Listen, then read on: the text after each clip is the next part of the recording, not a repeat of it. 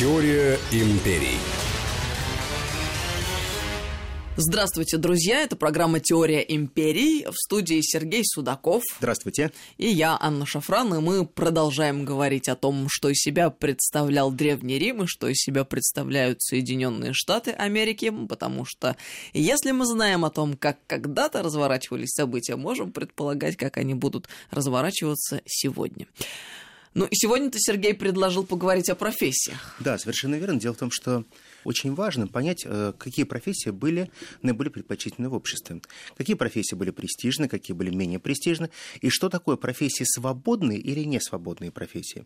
Мне понравилось, как ты сказал накануне, что, мол, у каждой древней цивилизации были свои древнейшие профессии. Да, да, да, совершенно, совершенно верно.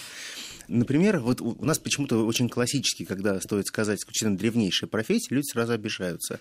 Говорят, вот да, да, ну, да. В общем, их можно понять. Да, вы именно об этом говорите. Но на самом деле а, самая древняя профессия, если посмотреть, убрать за скобки проституцию, то а, самая древняя это глашатый, конечно же, будет.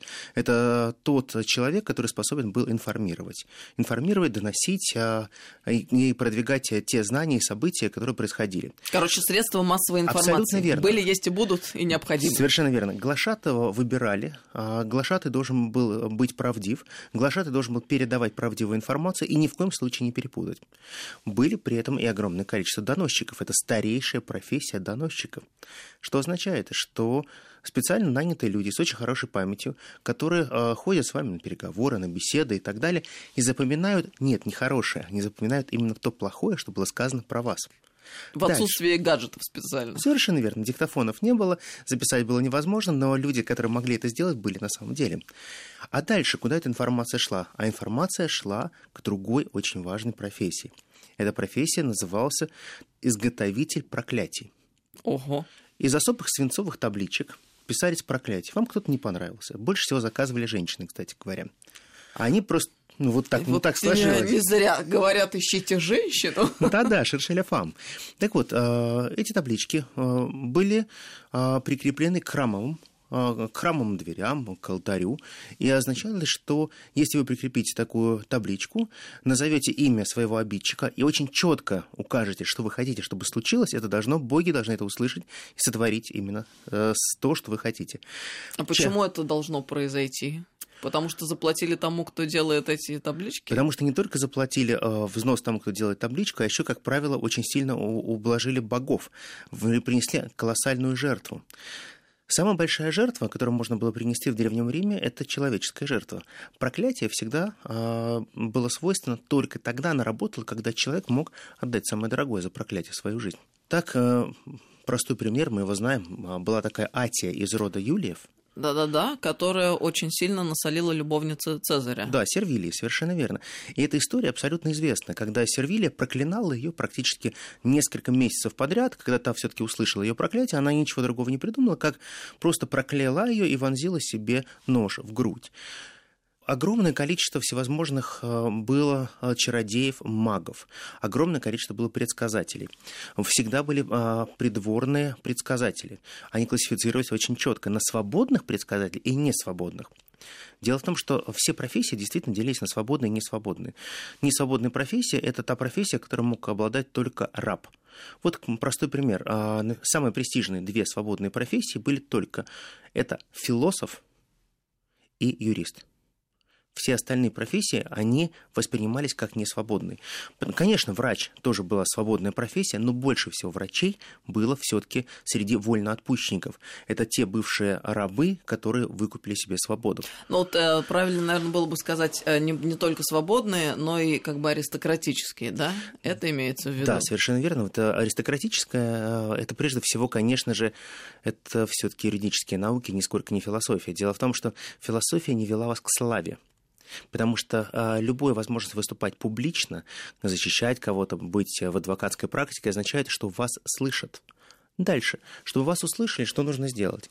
Нужно сделать так, чтобы театр работал на вас. Дело в том, что в Риме э, театр, он не был настолько популярен, как он был популярен в Древней Греции, например.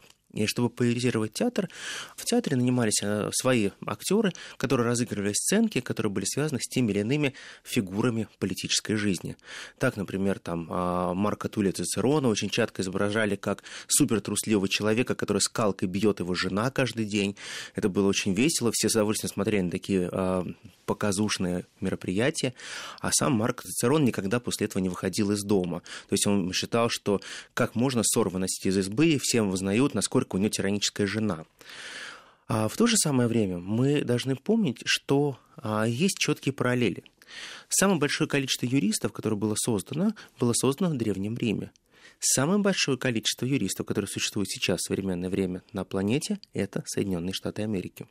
Да, всем известно, что это страна, которая очень любит судиться. Страна юристов абсолютно. А, если вы будете в Нью-Йорке, вы где-нибудь будете гулять по маленьким улочкам, вы увидите а, ливанца, который будет торговать кебабом.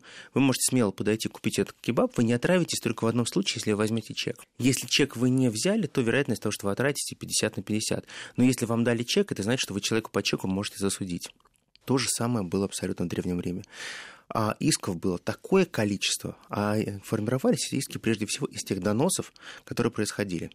Делили границы участков, а, делили а, собственность, а, делили те колодцы, из которых добывали воду. То есть постоянно процесс, когда одни семьи судятся с другими, это норма. Но римляне всегда считали, что судиться между собой – это нормально. Но когда кто-то пытался подать в суд на римлянина, например, а, из Каппадокии, либо из каких-либо других стран, то это означало, что эти люди не имеют никакого права судить римлян, потому что они могут судить только себя. Чем-то это похоже. Ой, что-то очень сильно напоминает. И получается так, что римляне создали то самое римское право. Но римское право, оно всегда существовало для римлян одним способом, а для всех не римлян они существовали совершенно другим способом. Слушай, а мы сейчас пытаемся понять, почему же все-таки эти американцы так лицемерно поступают, когда речь идет о каких-то судебных процессах или международных решениях и так далее и тому подобное. Все пытаются некоторые призывать к справедливости, что ли, к совести какой-то, а оказывается, все давным-давно. Нет, такого, такого не существует. Был такой, Определено. Был такой очень известный юрист, политический деятель Марк Левидрус. Так вот, Марк Левидрус, он очень э, много выступал и боролся за то, чтобы объединить в правах римлян и э, граждан Италийского союза. То есть как бы демократом он был? Да, он был настоящим таким демократом. Он говорит, давайте мы всех объединим в одно единое целое, и мы поймем, что нет деления на римлян и италиков. Ну да, он успешно выступал ровно до тех пор, пока в один день ему не постучали в дверь, он ее не открыл и не получил примерно 14 ударов ножом в живот. На этом его Кошмар. стремления закончились. Но, По-простому, а, короче, вопросы решались. Очень просто все решалось. Э, если ты не с нами, ты против нас. Четко формула работает. Это послужило в целом большой гражданской войне, когда италийцы пошли войной на римлян и стали захватывать римлян. И вот э, тогда римляне поняли, что италийцы, они очень сильно похожи на них, они играют в, по тем же правилам игры, и самим римлянам стало очень и очень страшно. И вот, кстати говоря, интересный факт, в Соединенных Штатах Америки, когда мы говорим о том, что э, такие вот дикие племена, которые называли всегда индейцами, они снимали очень много скальпов. И у них было очень много скальпов бледнолицых. Но на самом деле это абсолютное же вранье. Все скальпы начали снимать еще в Древнем Риме.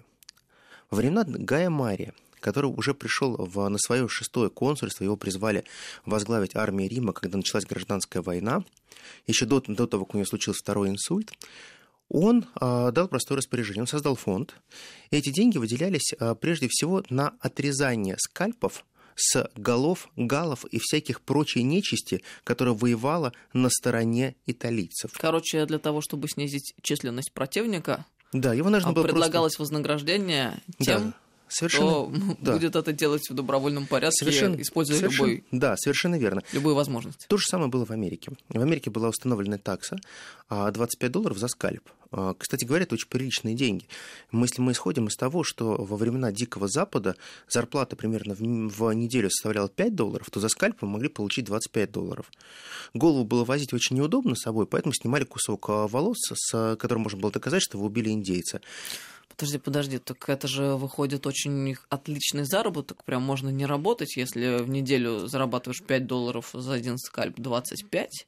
И вот... Так выгоднее же заниматься скальпами. Конечно, и вот тут... То есть, есть убивать людей. Да, и вот тут так называемая самая э, высокооплачиваемая профессия среди так называемых неаристократических профессий в Америке – это просто ракетир и убийца. Наемные убийцы, которые сбивались в определенные банды. У них было две идеи. Первая – это грабить сельские поселения, угонять скот и, конечно же, зарабатывать на скальпах, которые они могли приносить, расстреливая индейцев.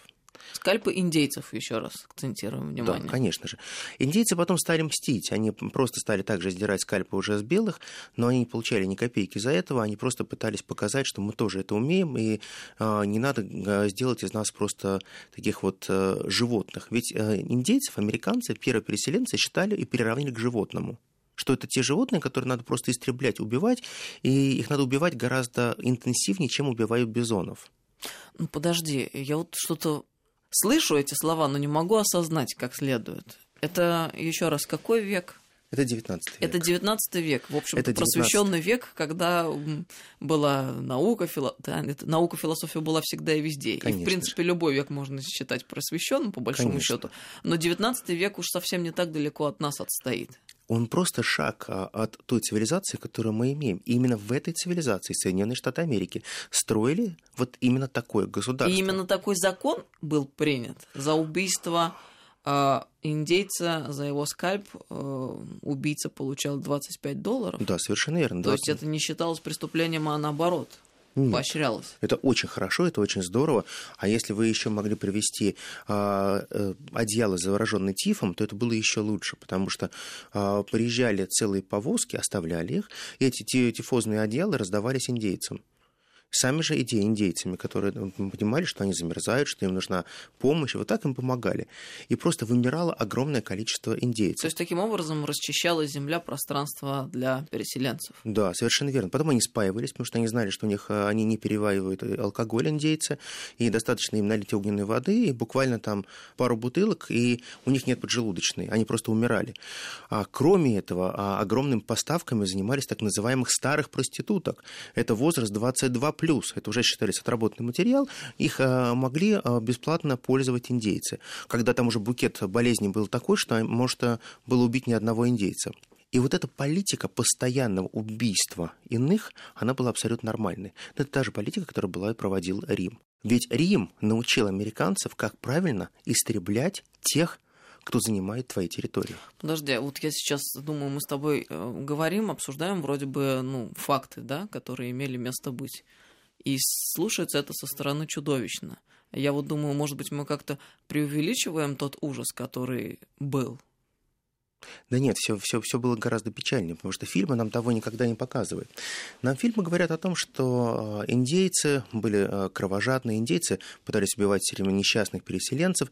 Нам все время показывают некий лихой образ ковбоя. И нам говорят, что, например, ковбой – это был такой классный парень, у которого всегда было два кольта на поясе, и он э, был хозяином своей судьбы и хозяином огромного количества скота. На самом деле ковбои всегда были наемными работниками, всегда нищими нищими.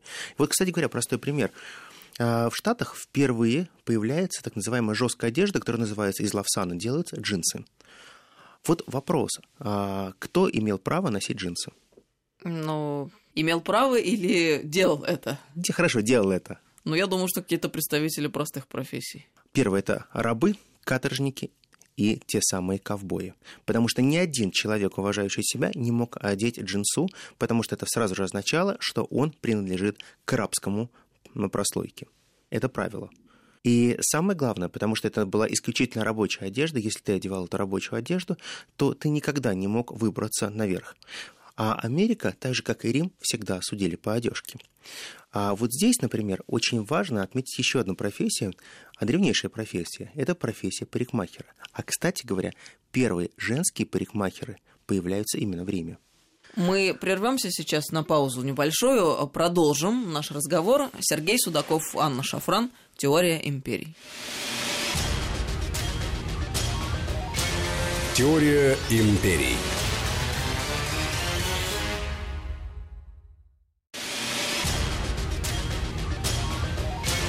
Теория империй.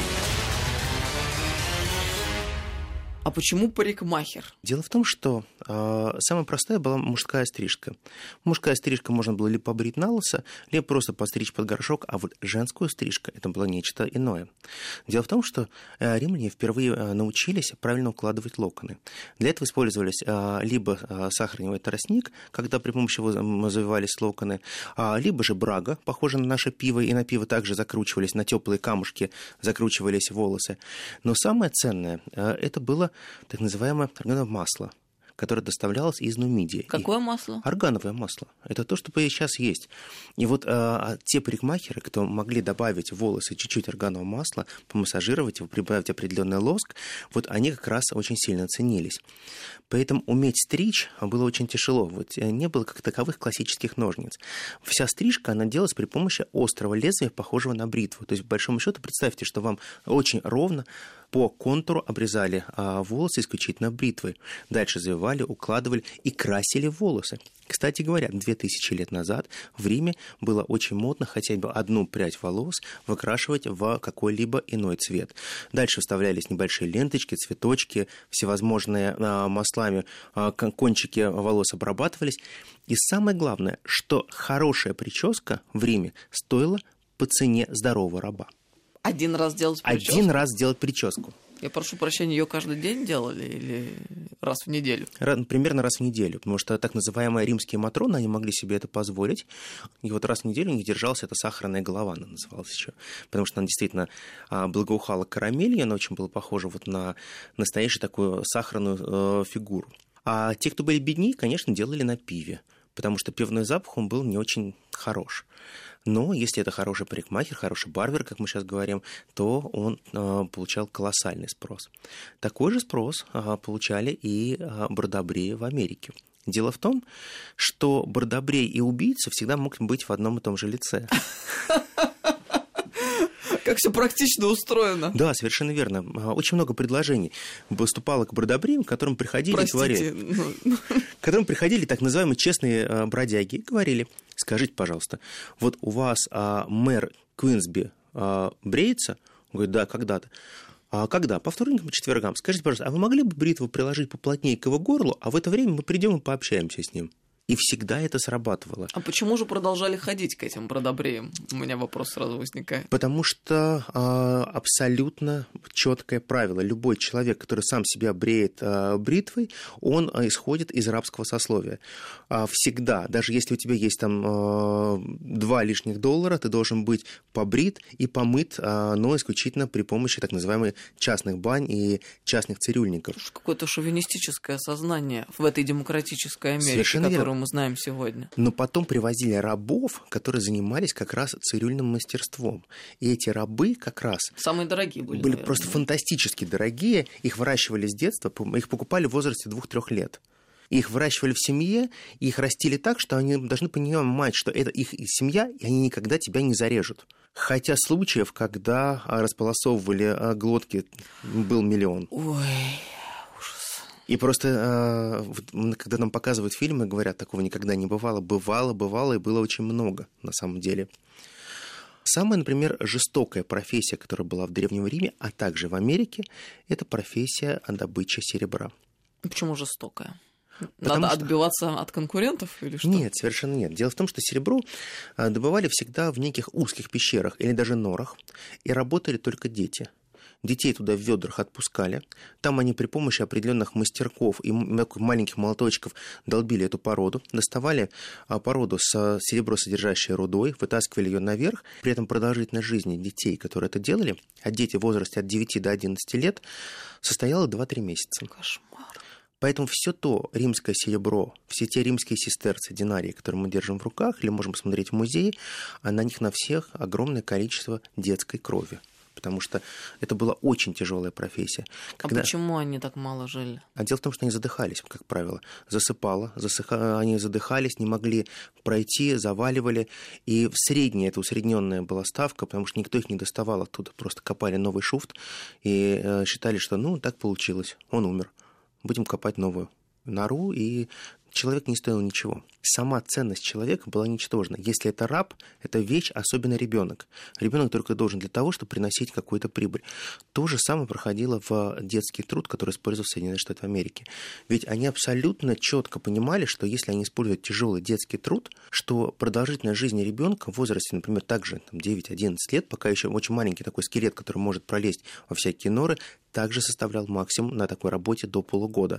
Особенно, когда они добывали в очень э, скалистых участках, где просто дети задыхались от э, всевозможных выходов газа, метановых выходов и так далее.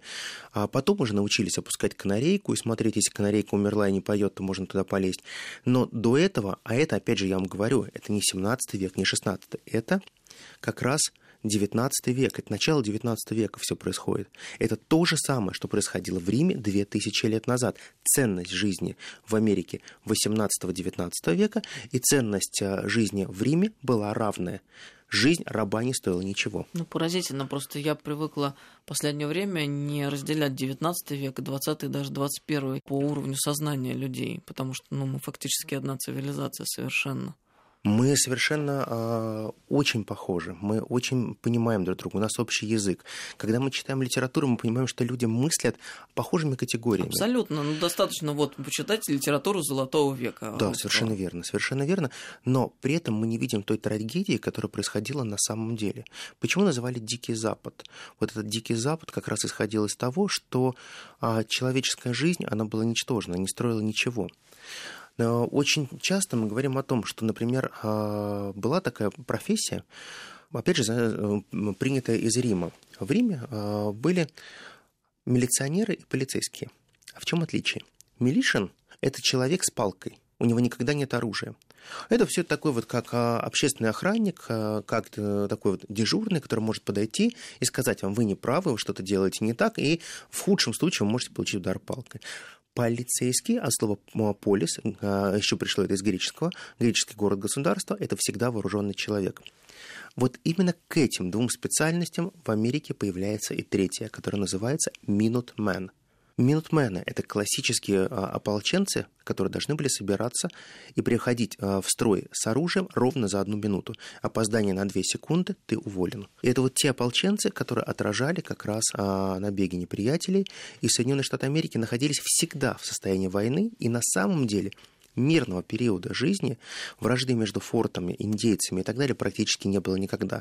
Стрельба происходила постоянно, особенно когда Кольт уравнял людей в правах право кольта – это абсолютно то же самое право, как и право гладиаторов, которые могли входить в города, принося с собой не деревянный меч, а настоящий железный. Вот оружие в городе не допускалось.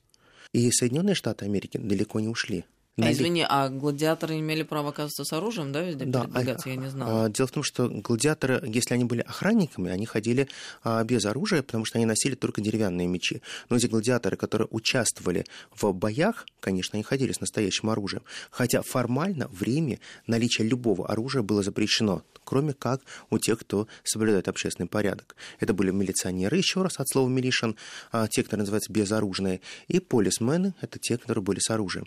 А в Америке оружие получили все. И вот что дальше пошло, и как развивалось это оружие, это было бы очень интересно. А вот что было дальше, об этом мы поговорим через несколько минут. Сергей Судаков, Анна Шафран. Теория империй.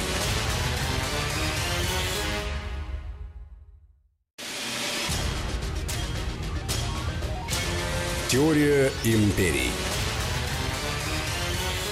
Продолжаем разговор. Итак, Кольт, который всех уравнял. Кольт, который уравнял э, в правах. На самом деле, э, первый, наверное, самый массовый кольт, который производился, он имел очень простое название «Техас». Э, дело в том, что э, в Техасе самая большая была потребность в оружии, самая большая были э, группировки, огромнейшее число бандитских группировок было. И люди после 25 лет э, в среднем э, имели на своем теле 2-3 пулевых отверстия, если они выживали. Ну, кто-то выпил, пострелялись друг с другом. В каком возрасте еще раз? До 25 лет. До 25 лет? Да. То есть, ну, это считалось нормально. То есть кто-то хвастался тем, что в нем там 16 пуль нашли там, и так далее. Но на самом деле а, очень важный термин, который американцы знают все, у нас а, его очень часто сравнивают с другими фантастическими персонажами. Кто такой крутой Уокер, например? Да, кто это такой? Крутой Уокер – это человек, а, который был из народного ополчения, который в какой-то момент решил пересечь всю страну из Техаса на, на коне приехать в Нью-Йорк для того, чтобы разыскать этого господина Кольта и сказать, господин Кольт, ваш пистолет не очень хорош, у меня есть пару доработок, и я знаю, как его сделать более удачным, более точным, и чтобы э, носить его было гораздо более удобно. Все смеялись и говорили, что он сумасшедший. Ну, он сел на коня, какие-то там четыре с половиной тысячи километров на лошади, это же ерунда. Он действительно э, совершил путешествие. Он с Техаса приехал в Нью-Йорк, затратил на это примерно полгода. Приехав в Нью-Йорк, э, устроил несколько перестрелок, но нашел господина Кольта, встретился с ним, убедил его в том, что тот был прав, отдал ему все свои чертежи, вернулся через полгода в Техас, и ровно через год после его возвращения Кольт выпустил новую модель, которую назвал просто Уокер – а так как его просто воспевали все легенды об этом Вокере, который человек смог потратить год своей жизни просто на то, чтобы сделать сам Кольт лучше, его модель назвали «Крутой Вокер» по имени этого товарища. Это была самая-самая продаваемая модель Кольта, которая была практически, наверное, лучшей а, за историю всей марки того времени. И вот этот крутой Вокер, он пошел во многие как раз а, разные фильмы, во многие названия всевозможных а, саг, когда вы хотели сказать, что кто-то просто такой же крутой, как Шумахер, мы сейчас говорим, тогда просто говорили такой же крутой, как крутой Уокер. А в Риме а, оружие никогда не могло попадать в город. Все оружейное производство проходило э, за чертами города. Но существовали такие же оружейные лобби, которые считали, сколько нужно оружия для Рима. И одной из очень востребованных профессий это было, конечно же, плавильщик металла и артели по изготовлению оружия. Оружие изготовляли огромнейшее количество, но а, везде был определенный знак качества. То есть каждая артель а, классифицировала свое оружие по первой категории, второй и третьей категории. Дело в том, что а, аристократы получали оружие первой категории, плебс а, получал оружие второй категории, а вот э, просто наемники, бандиты и все прочее, они могли получать оружие третьей категории, которое, в принципе, даже заточить нельзя было. Ну вот я хотела спросить, это чисто эстетическая вещь или э, фактическое э, и свойство? Конечно, фактическое свойство, потому что это должен быть очень а, острый клинок, и без острого клинка ты просто погибнешь. И изначально римляне всегда делили всех граждан на граждан первого, второго и третьего сорта. Потому что, по большому счету, вот как мы говорим, что а, врачи были всегда очень востребованы. Хороший врач получал колоссальные деньги. И хороший врач, например, в Риме были даже стоматологи. Вот стоматологи, они могли даже вставлять зубы, выточенные из зубов разных животных. Кстати говоря, вы знаете, что, например, у господина а, Вашингтона, когда он пришел к власти, у него во рту был единственный собственный зуб. Один. Когда он вступил и стал президентом. Есть даже целая история. У него были зубы из кости осла, из кости бегемота, из кости носорога, из, из кости слона. Как интересно вообще, потрясающе. Да. А вот мы же э, думаем порою, э, что все технологии появились там только начиная с 20 века. Ну, такое стереотипное сознание. Но ну, понятно и известно, что вообще-то хирургия довольно развитая была еще в Древнем Египте. Оттуда Совершенно верно. Она появилась э, в Риме. А стоматология, вот ты сейчас сказал, я раньше не задумывалась. Это же колоссально сложная вещь. А ты, например, когда-нибудь знала, что в Риме была такая процедура по отбеливанию зубов, например? Нет, впервые слышу. Это на самом деле была очень интересная процедура. Брали соду, специально выработанную, брали чуть-чуть э, уксуса, и все эти процедуры наносили на зубы. Зубы жутко все шипело. Подожди, сода еще что уксус? И уксус. Капали это все на зубы и протирали а, некой ворсяной щеткой. Терли очень активно, чтобы а, желтые зубы стали белыми. Клиентов было огромнейшее количество. И все аристократические матроны, а также политические деятели и ораторы, они очень следили за тем, чтобы у них зубы были ослепительно белые. Но правда была одна проблема. Они после того, как этому делали такую процедуру, они уходили в запой, потому что зубы болели так, что, что надо было стресс каким-то образом снимать. И на самом деле получается, что Вот когда мы говорим процедура отбеливания зубов, ребята, это было 2000 лет назад, но делали немножко по-другому. То есть это были такие же люди с такими же руками и ногами, которые жили такими же а, страстями, та, таким же образом жизни они пытались мыслить. Но ты сейчас рассказал про отбеливание зубов, а я вспомнил свой первый университет, где я училась, это Тверской государственный, на истфаке. И мне одна девочка из какого-то там поселения далекого рассказала, что а, зубы отбеливают они содой. Так же, как делали древние римляне. Абсолютно поступает как римлянка настоящая. Сколько сотен лет прошло, а ничего не изменилось. Какие-то Каких сотен Какие-то две тысячи лет. Да, да, Всего да. две тысячи лет, и все это работает, все то же самое. Жевательная резинка.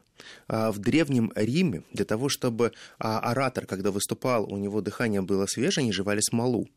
Ну это же ты вообще просто ломаешь все стереотипы, Сергей. А это вот наша жвачка, которая была так модна. Дяденька, дай жвачку.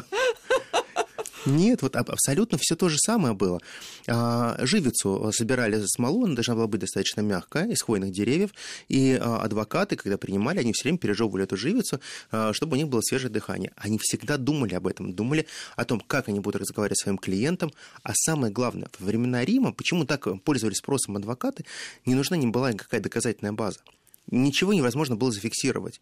Человека вы приходили и говорили, вот этот человек виновен, он кого-то убил, он что-то украл, он что-то сделал. А как вы формировали доказательства? Доказательства формировала толпа. Вот если вы могли завести толпу и сказать, что он не виновен, доказать это толпе, то толпа пойдет за вами, и все крикнут, он не виновен. То есть специально разработанных процедур вообще не существовало. Да, совершенно верно. Э, А сплошное, точнее, одно красноречие. Абсолютно красноречие. То же самое было во времена Дикого Запада. Когда вы кого-то обменяли, вы могли просто прийти и сказать, вот этот человек угнал у меня, там, условно говоря, 20 коров. Он говорит, а как вы можете доказать, что это именно он сделал, и если эти а, клеймо, которое у него с вами совпадает, у вас одинаковые клеймы, вы крестиком клеймили, и тот крестиком клеймил, как вы можете сопоставить? И вот тут также а, был определенный суд. Когда-то можно было просто постреляться. Можно было просто взять, выстрелить в этого человека, а дальше просто объясниться, что вы не хотите свою честь а, портить на судейском разбирательстве. Вы считаете, что проще было его застрелить, потому что, ну, что и так объяснять? И так понятно, что он вор. Это все было элементарно просто. Но, тем не менее, были судейские коллегии. Часто в судейских коллегиях участвовали ваши друзья. То есть вы собирали судейскую коллегию своих друзей, а тот собирал судейскую коллегию своих друзей. И вот выбирали, чья суд- судейская коллегия будет круче, где мы кого будем судить. Это потом уже появится суд присяжных, потом уже появится а, шериф, который будет принимать решения той или иной страны. Но на самом деле а, шерифы, по большому счету, они совместили в себе функции а, те же, что и были в Древнем Риме. Ведь а, любые а, в Древнем Риме вопросы решались очень просто. Если а, у вас а, было обвинение, то вас никогда не сажали в тюрьму. Потому что считалось, что а, тюрьма а, это неправильное содержание преступника. Его надо либо, изгнать из Рима, либо казнить. Вот точно так же происходило в Америке. В Риме и в Америке мы найдем еще очень много параллелей. И я полагаю, что мы будем говорить еще о героях, мы будем говорить о разных личностях, но мы видим, что две тысячи лет проходит, но ничего не меняется. Человек остается таким же. Сергей Судаков, Анна Шафран, Теория империй. А, Ну что, друзья, прощаемся с Да, вами спасибо вам огромное. До новых встреч. через неделю. До новых встреч. Теория империй.